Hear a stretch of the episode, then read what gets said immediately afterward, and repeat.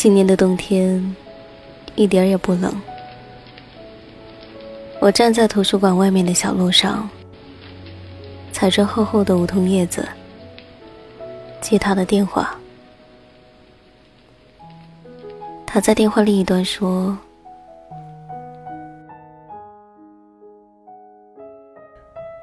我昨天晚上梦到你了，梦见我们分手了。”就在教育的那个大平台上，你还穿着横条纹的短袖衫。我从梦里惊醒，凌晨四点，醒来发现自己满脸都是泪水。就在我难过的时候，我才突然反应过来，我们，我们好像早就分手了。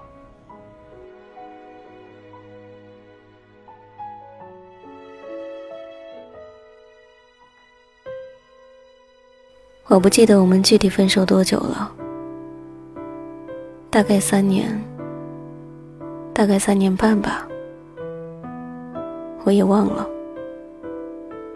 只知道，如果我们没有分手的话，到现在该是四年零三个月。我早就把他联系方式通通删掉了，我也天真的以为。我再也不会想起。可是，记忆是个和爱一样诡异的家伙。它总是偷偷蛰居在我身体内的某处。趁我不注意的时候，它便蓬勃张狂起来。有一年深冬的傍晚，我们一起坐公交车回家。那一年北方下大雪。路上结了冰，冬青树上结了冰渣子，冬青树上也挂上了冰柱。公交车的轮子套上了防滑链，车比人还跑得慢。横着三个座位，我们并排坐着。我坐在你的旁边，对面也是三个座位，与我们对坐的。是中学生模样的一个姑娘和一个小伙子。我在车上绘声绘色的给你描述那天老刘在班上的糗事儿。老刘是我们的数学老师。那时候饮水机里的水要班里的男生自己去抬。那一天上课铃声响了，去抬水的同学担心搬着水桶进来。会影响到老师上课的情绪，就把两个桶放在了教室门口。冬天的教室门上挂着厚厚的门帘子。老刘课上到一半，说他要回办公室拿一卷纸巾，结果一掀门帘，一个大步流星，连人带桶一起滚在了走廊里。说到这里，我哈哈的笑。你也哈哈的笑，连坐在我们对面的小姑娘，她们显然也是听到了我声情并茂的故事声，一起哈哈的笑着。窗外，雪融浮动，雪天路滑，路上一个摩托车窜了出来，司机猛踩了一下刹车。公交车在一片骂声和惯性中，停在了北方寒冷的冬天里，而我的头顺势抵在了你一侧的肩膀上。对面的姑娘，她也抵在了那个少年的肩膀上。下车的时候，你抓紧了我的手，让我彻底爱上他。是他邀请我去他家一起听他朋友寄来的唱片。我从来是一个五音不全的人，庆幸的是，我从来不引以为耻，所以，我能在兴高采烈的时候，大声唱出跑调的歌。他的房间和无数九零后的青少年一样，墙面上不像八零后，贴着各种肤色的篮球明星的海报，可是会在抽屉里收集他喜欢的新鲜玩意儿。深蓝色的被子，窝窝囊囊的蜷缩在一旁。偶尔会有一把吉他立在墙角，而书架上尽是一些军事或者历史杂志什么的。偶尔会有几本志怪的小说。我们有一搭没一搭的聊着，他放了唱片，是个我不知道的，而现在也回想不起来的音乐家。可能尴尬。有时我们都沉默的没有道理。当我坐在他床边，低头小心翼翼的玩了五分钟自己的衣角后，终于鼓起了勇气抬起头来看他。他竟为了唱片感动的泪流满面。那个乐曲响起的时候，我全身心的投入在了自己的腼腆中，而他。全身心的浸泡进了自己内心的汪洋大海里。想必那一刻，他长驱直入的理解了那个音乐家。他们以同样的频率共振，他们以同样的速度腐朽。那一刻的他，显得无比脆弱，又无比的强大。眼里仿佛有通向神明的道路，而那一刻，我承认，彻底爱上他了。我们曾一起在青春期的荷尔蒙里翻涌过，我们一共吵架过 n 加一次。每次在吵 n 减一次时，我们义正言辞地警告对方。这是最后一次，每次也都是第 n 次，我们莫名其妙的和好了。第一次争吵，是因为隔壁班的姑娘递给他一张纸条，这无可厚非。可是，他居然按照纸条上的要求，还自己等他一起回家了。第二次争吵。是因为我整天整天上课看言情小说，这也无可厚非。可他居然因为这样的事儿，整整一周不理我。第三次，第四次，你看，我们就用这样鸡毛蒜皮的方式，厌倦着生活里。鸡毛蒜皮的小事儿，就在我们以为这天底下实在没有什么事情再值得我们去争吵时，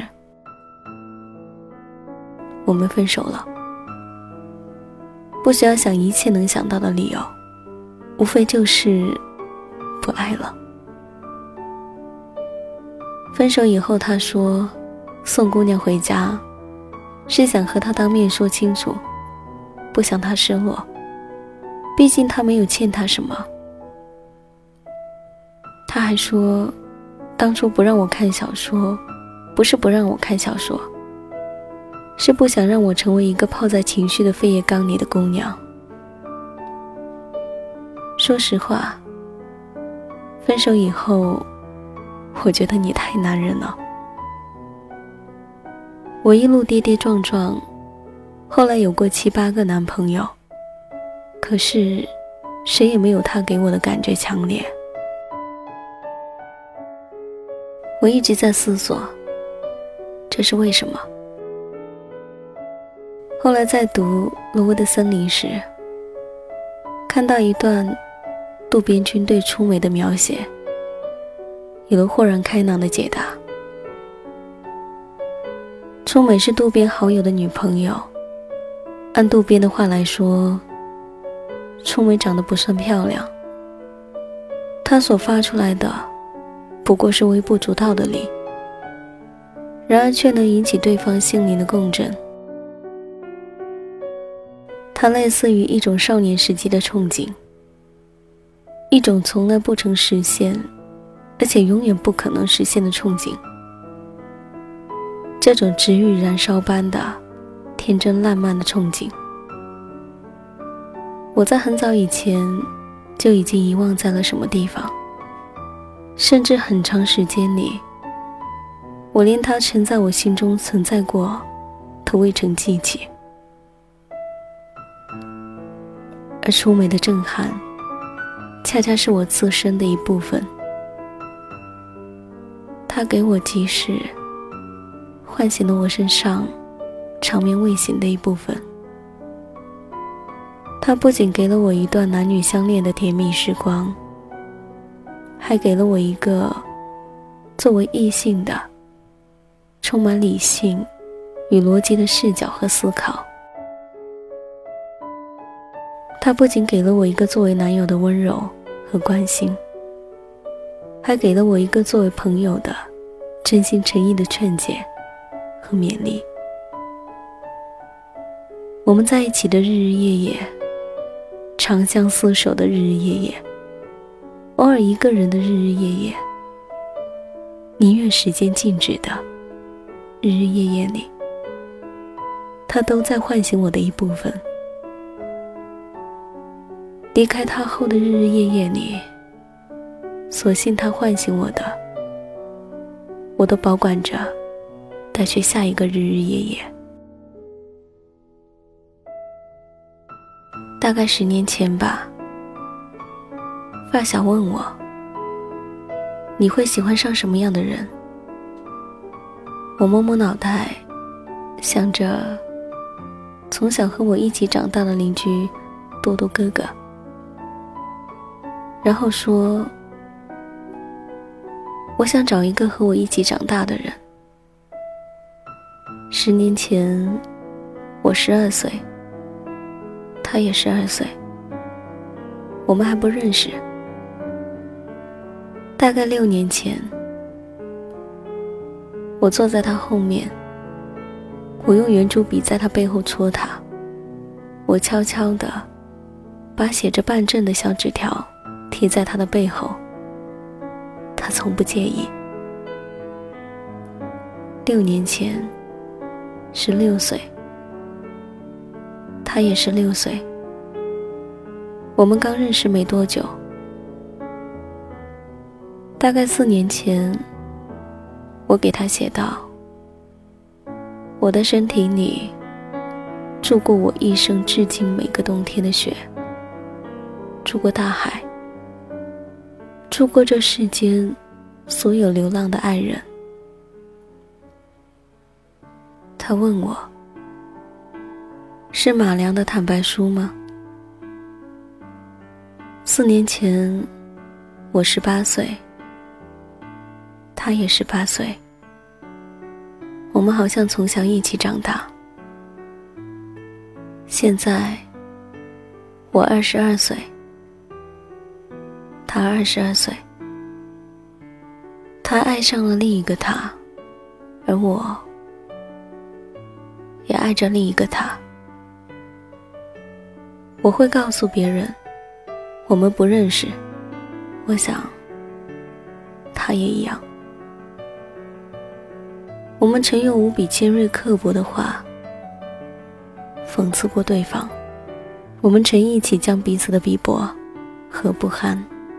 完完全全的展露给了对方，接着，我们又用无限的真心和眼泪告白对方。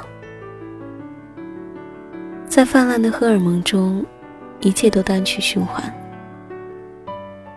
这个能接来你递来的一把刀，能看到你伤疤的人，是可以爱的。这个能许给你一束光明，能用光芒刺透你的人。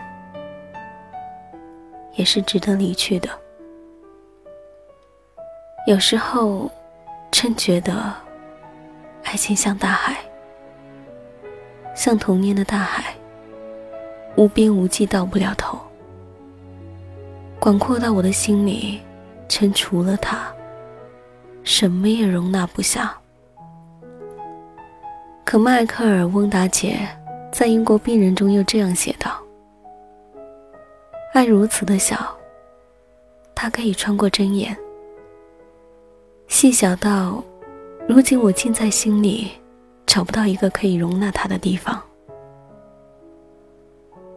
可没和你在一起，我也很高兴。”